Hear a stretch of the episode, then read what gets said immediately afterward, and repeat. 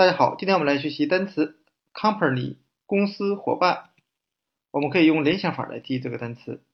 com 为英语的前缀，表示一起；pen 为英语的单词，表示平底锅的含义；y 为英语的名词后缀。那我们由平底锅来联想到公司伙伴的含义。几个小伙伴一起开一个公司，那大家就是都在这一个锅里吃饭了，也就是吃大锅饭。所以我们可以由一起平底锅联来联想到公司伙伴的含义。那 company 它有一个派生单词，就叫 a company，是动词，表示陪伴、陪同、伴随的含义。那 ac 等于 ad，表示方向的含义，就是大家希望一个方向使。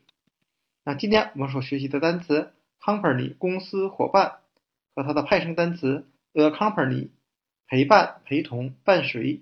就给讲解到这里，谢谢大家的收看。